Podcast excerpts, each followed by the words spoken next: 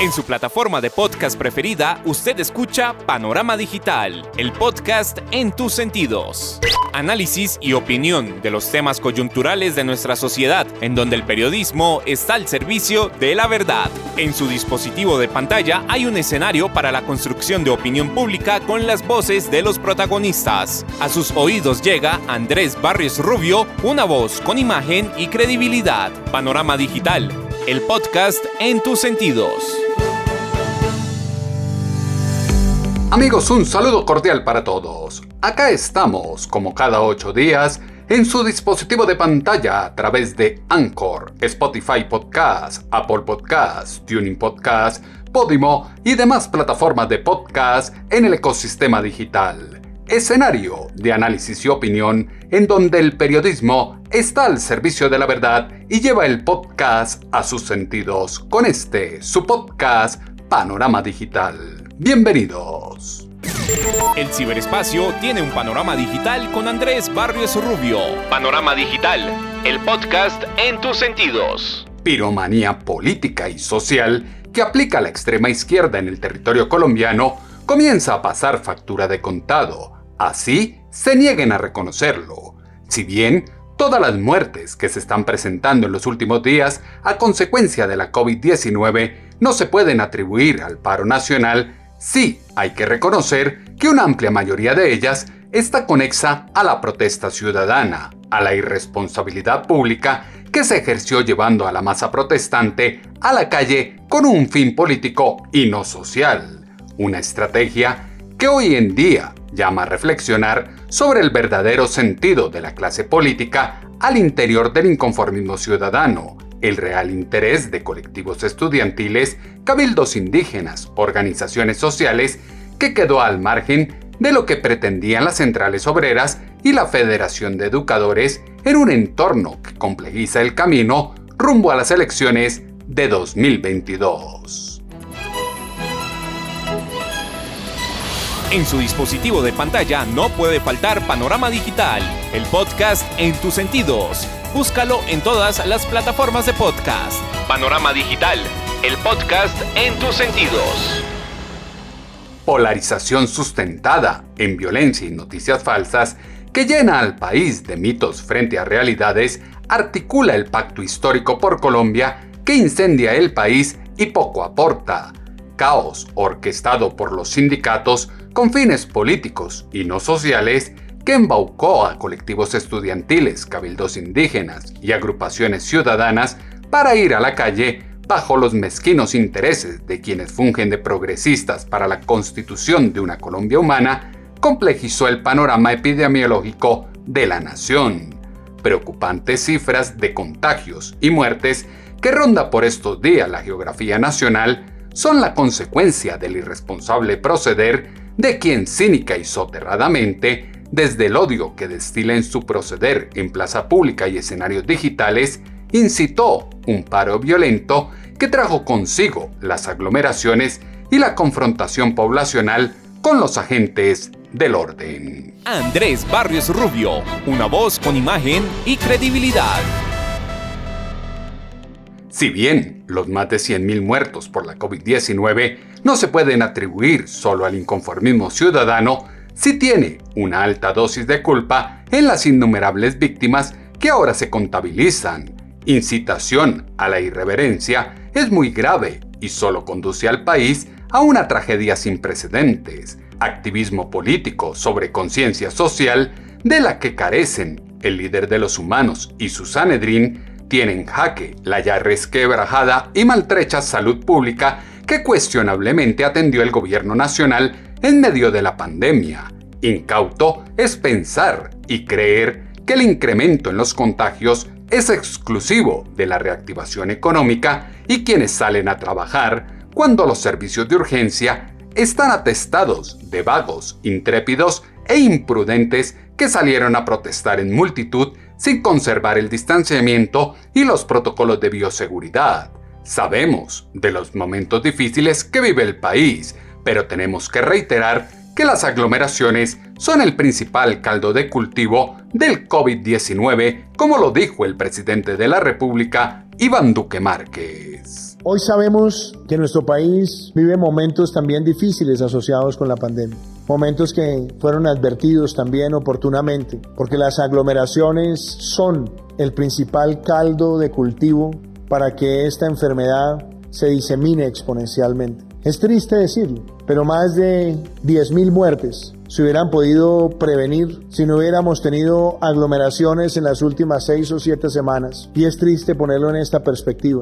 Las muertes prevenibles de las últimas seis o siete semanas superan las muertes de los primeros cinco meses de la pandemia. Más de 10.000 muertes se hubieran prevenido si no hubiésemos tenido aglomeraciones en las últimas seis o siete semanas.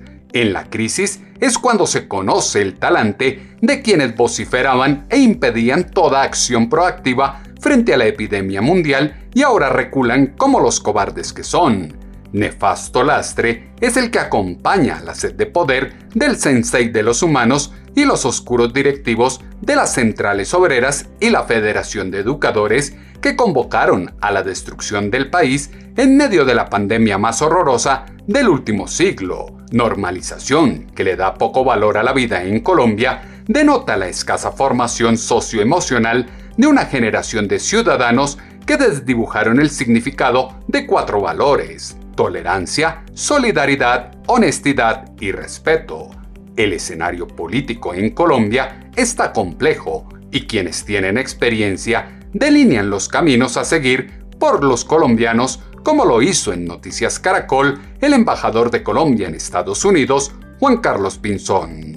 Yo tal vez sí le diría a Colombia que tiene que, recomendaría, con prudencia, porque el voto es una cosa muy personal y a los ciudadanos hay que respetarles eso mucho. Yo le diría, los colombianos deberían buscar primero personas con peso, con sentido patriótico, con experiencia, con maniobra política, que sean capaces de integrar a muchos sectores, que sean capaces de liderar. Y definitivamente no deberían buscar a un candidato o a un tipo de candidatos que hablen de destrucción, que hablen de eh, básicamente afectar los derechos de los demás, que de alguna manera no estén pensando realmente en solucionar las cosas. Entonces hay que ir a buscar quiénes han sido los buenos ejecutores y los malos ejecutores, que hay una gente que sabe producir resultados, los ha hecho. Bueno, uno que me dicen que no es candidato, pero, y, y me lo ha dicho además personalmente, pero que el país no puede descartar. Un hombre como Germán Vargas, yo creo que es una persona probada en resultados. Veo a Enrique Peñalosa. Enrique es un hombre que, es decir, cada vez que ha cogido la ciudad, produce cosas efectivas. He visto también ahora de candidato a, a un hombre que es extraordinario, que es Juan Carlos Echeverry.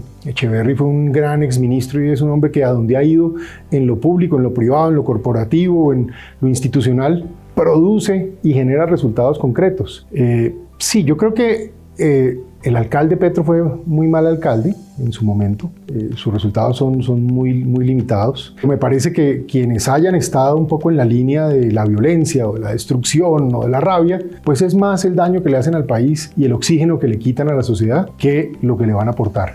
Petro es más el mal que le hace al país que lo que le puede aportar. Odio que destila antes que sumar le resta adeptos. Degradación del colectivo fragmenta una nación en la que la falta de mesura hace parte del paisaje la jungla salvaje territorial en la que comienzan a aparecer brazos, piernas, cabezas y restos de cuerpos que son utilizados como bandera política de la oposición para cobrar revancha con el gobierno. Pérdida de sensibilidad humana es hacer uso de la muerte de un joven, un policía, un soldado o un ciudadano sin pensar en el dolor de una familia, unos amigos y la propia sociedad. Guerra fratricida que acompañó al país en el conflicto más antiguo del continente llama a deponer los ánimos y no buscar nuevas aristas que reaviven el dolor. Todo ser social tiene derechos, pero también deberes con los demás y en Colombia está tomando carrera una alarmante sevicia que no soluciona absolutamente nada. ¿Quién era Santiago Ochoa? Quienes para conveniencia del paro lo ubican como integrante a la primera línea del paro, esto es lo que dice su tía Marta Ochoa. Eh, Santiago era un joven trabajador, responsable, buen muchacho y pues sí lo que han estado divulgando en las redes sociales, la verdad, nos tiene muy concertados porque son noticias falsas. Eh, lo que han estado publicando sobre que él pertenecía a la primera línea o que el ESMA se lo había llevado, lo tenía secuestrado, eso es totalmente falso. Pues él sale a hacer una vuelta personal y, ahí ya no volvimos a saber ya nada de él hasta el día domingo. Él en ningún momento me manifestó a mí algo sobre ese tema ni nada de eso. Nosotros no tenemos información de que él se haya metido directamente a, a todo lo de las manifestaciones, no. Eso fue una publicación falsa que hicieron en las redes sociales. Han subido videos donde no muestran eh, la persona ni nada, sino que simplemente están diciendo de que es él peligrosa construcción de la verdad desde la mentira y los intereses de quienes orquestan un paro político y no social como el que vive Colombia. El diálogo, las acciones y las actitudes deben ser el estandarte responsable hacia las urnas en el 2022. Transformación que necesita la nación se dará en la participación a través del voto consciente que conllevará a la renovación y consolidación de un Congreso con fuerza y carácter político para abordar con altura los temas de fondo que aquejan a la patria. Reforma verdadera y estructural de Colombia requiere una intervención de fondo en la agenda de la nación y la unión del colectivo social para renovar a la clase dirigente. Voto honesto debe sacar a corruptos, clientelistas y burócratas del escenario público, borregos mansos que en los altos cargos de elección se han encargado de maquillar la noción de la realidad. En Colombia hay una narrativa de violencia que preocupa a todos por lo que se ve en cada una de las partes que actúan en el conflicto, como lo aseguró en Semana en Vivo la ex candidata presidencial Ingrid Betancourt. Sí, yo creo que estamos viviendo un momento difícil eh, donde se dan como inicios de, escalar violencia de nuevo y eso nos preocupa a todos. Eh, siento la gente aislada y, siento que tenemos una narrativa que, no nos favorece. Entonces, a ver, yo, yo, diría que, bueno, yo creo que el diagnóstico lo, tenemos todos, pero para poder tratar como de organizar la cosa, yo diría que hay unas causas exógenas que son eh, en particular la pandemia. Es decir, la pandemia exacerba eh, la fractura social y pone de presente las necesidades de trabajo y de hambre, es decir, realmente el hambre que hay en Colombia y, y la insatisfacción de los jóvenes. Em, esto obviamente eh, se dispara con, con, con una eh, muy malvenida reforma tributaria en el momento en que no tocaba, con una, con una eh, digamos, insensibilidad al dolor de la gente eh, y con unos contrastes que, fueron muy violentos. Y esto es algo que también la, prensa internacional eh, reprodujo de, mil maneras, es decir, cómo un, país se da el lujo de, darle premios tributarios a las grandes empresas del país y de castigar con una reforma tributaria a los, a los que están padeciendo, los más necesitados, que entre otros no tienen cómo pagar la comida diaria. Entonces, esto yo creo que es algo que es lo que vemos ahora. Pienso que también hay eh, los efectos de la polarización, es decir, la recuperación de todo lo que está sucediendo, que es un, un clamor social con una matriz ideológica que nos hace mucho daño, por parte y parte. Es decir, yo creo que las ideologías aquí han demostrado ser un veneno para Colombia. Las ideologías de derecha e izquierda son un veneno para todos y polariza el conflicto que hoy se vive en Colombia. Responsabilidad política, individual y colectiva llama a recuperar un sentido ético de la administración pública y cuidado de la dignidad humana. Diálogo como país exalta la conformación de una mesa de negociación sólida donde se escuche la voz de cada uno de los sectores y no solo las anacrónicas manifestaciones de un comité que no representa sino sus propios intereses electorales, secreto a voces en la urgente necesidad de una constituyente que restituya el orden democrático y cambie el ambiente de corrupción que carcome a entidades oficiales.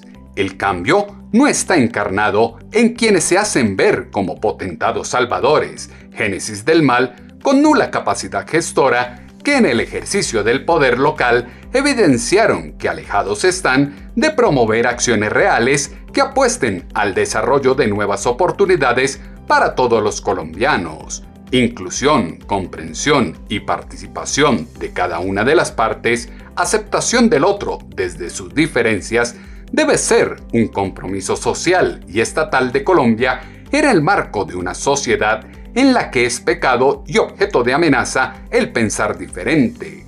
Petro juega solo y es incapaz de dialogar incluso con quienes lo han apoyado en el pasado. Su estrategia es equivocada, fue lo que exaltó en Semana en Vivo la ex candidata presidencial Ingrid Betancourt. Bueno, yo a Gustavo, usted sabe que yo quiero a Gustavo Petro, es, es un amigo, es una persona en el cual, eh, es decir, yo, yo valoro su capacidad de análisis del país, creo que algunas de sus propuestas son buenas, otras no, no, no comparto con él. Eh, me parece que en este momento Gustavo eh, juega mucho solo, me parece que, que eso no es algo que, que, a mí me tranquiliza. Yo creo que tiene que, que hablar con, con otras fuerzas que en el pasado lo han apoyado eh, y que tienen que, que, es decir, unirse para, para lograr eh, una, una, gran convocación de voluntades, convocatoria de voluntades en, en Colombia. Me parece adicionalmente que Gustavo eh, ha dividido el país entre ricos y pobres y eso no me gusta. Obviamente hay pobres y obviamente eh, tampoco me gusta que se diga que los jóvenes pobres de Colombia son delincuentes. Eh, pero si no entendemos que el país eh, necesita de sus empresarios y necesita de la gente que produce la riqueza, porque eso es, nuestra, este es nuestro motor, nuestro turbo para el progreso. Eh, no me gusta que, que, que, como que echen al, a, a, los empresarios del lado de los malos. Eso no me gusta para nada porque, porque eh, nos necesitamos a todos. Todos tenemos que entrar a jugar juntos, a remangarnos la, la, las mangas de la camisa y, y, y, trabajar juntos por Colombia. Entonces no me gustan esas como encasillar a los demás en, en como de enemigo, no, no. Quisiera ver más, más apertura, más apertura, más generosidad de corazón. Le falta abrirse y encontrar su lugar en la historia del país que por ahora solo se asocia con la violencia y la desestabilización. Antes que tirar culpas unos a otros, es necesario asumir la cuota de responsabilidad que le asiste a cada uno. El gobierno nacional y su testaruda apuesta de primar la economía sobre la vida. La oposición y su requerimiento de resistencia en la calle sin pensar en el colapso UCI que ahora se vive, gobiernos locales y su afán de protagonismo pensando en los próximos comicios.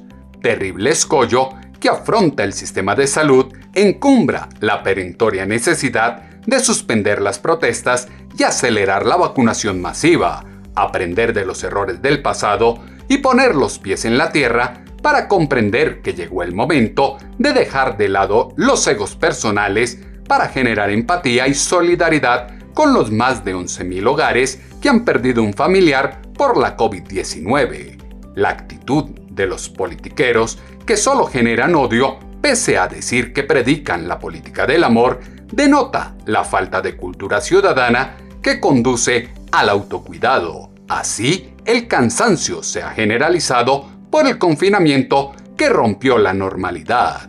Organizaciones médicas piden que se derogue la vía libre a la reapertura y reactivación económica en este momento, como le indicó a Noticias Caracol el presidente de la Asociación de Especialistas en Medicina de Urgencias, Fabián Rojas. La mortalidad ha aumentado y lastimosamente, eh, pues es decirlo, que teníamos razón en el sentido de poder llegar a la triste suma, primero, de 100.000 muertos y segundo, de llegar a, 700, a, casi 700, 800 muertos diarios. Eso es algo inadmisible, eso es algo que por el mismo sentido común de humanidad, el mismo sentido común de, de, de lo que estamos haciendo, es nuestra responsabilidad velar por la vida de las personas. Y creo que esta resolución 777 eh, sabemos que debemos hacer una apertura económica, pero mucho más controlada y basado en unas evidencias científicas. Si seguimos por este mismo camino en el cual se está haciendo una, una estrategia de, no controlada por parte de, los entes de salud, eh, esperamos un colapso mucho mayor, esperamos mayores muertes diarias, mayores tasas de contagio y por ende más colapso del sistema de salud del que ya hay. Porque hay que decirlo, vemos cómo Antioquia empezó a bajar y en este momento ya hay hospitales colapsados en Medellín.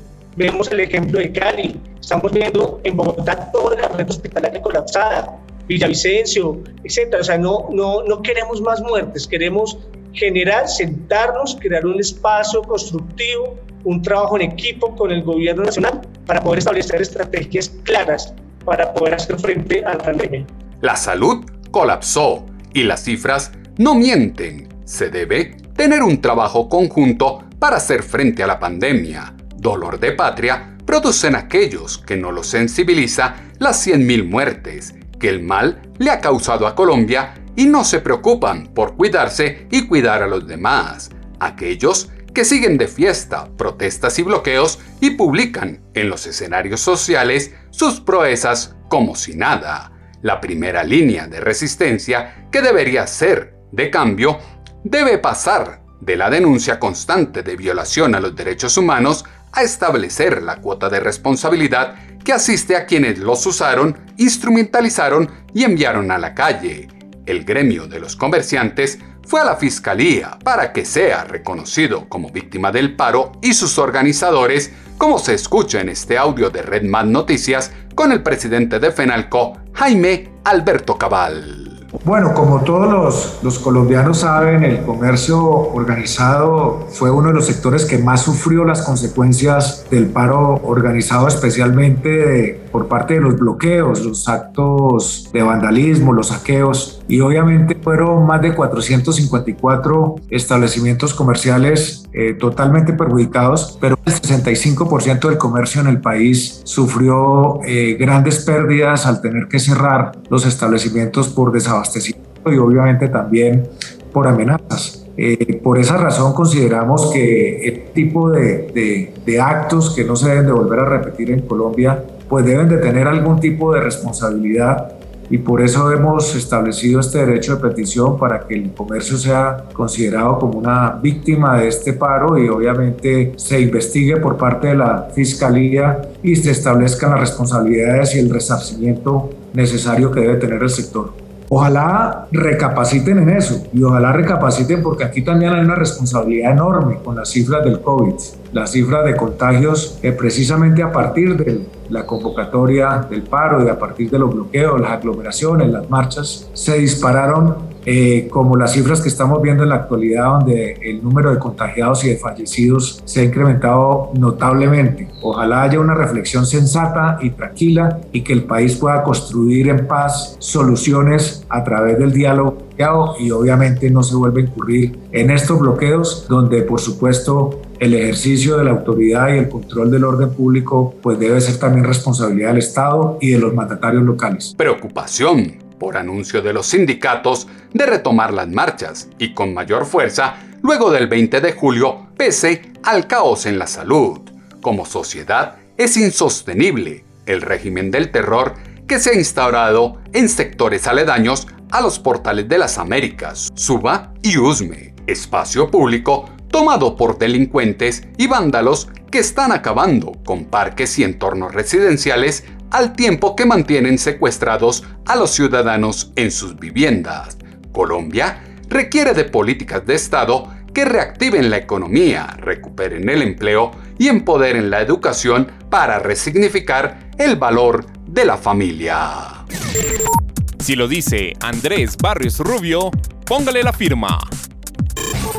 Afán inusitado por reactivar el aparato productivo del país, condescendencia con el apetito de los conglomerados industriales, corrupción política, necesidades primarias de subsistencia, indolencia con la realidad social del grueso poblacional y demás circunstancias del día a día permiten evidenciar un contexto de percepción del riesgo desgastado desde lo que afloran preocupantes conductas psicosociales, elementos que fueron insumo para la columna de opinión en pulso.com que esta semana hemos titulado Ambición sobre la razón. Sus comentarios, como siempre, los esperamos en la cuenta en Twitter, arroba atutobarrios, o en la página web www.andresbarriosrubio.com.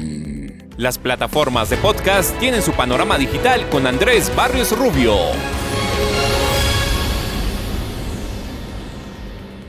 Cálculo político de la oposición despierta a Colombia en medio de la cruda realidad que afronta en su entorno y los difíciles días que están por venir. Dietario informativo sigue haciendo frente a múltiples detalles del acontecer nacional y los problemas se seguirán acrecentando dadas las divergencias de la derecha y la izquierda ideológica.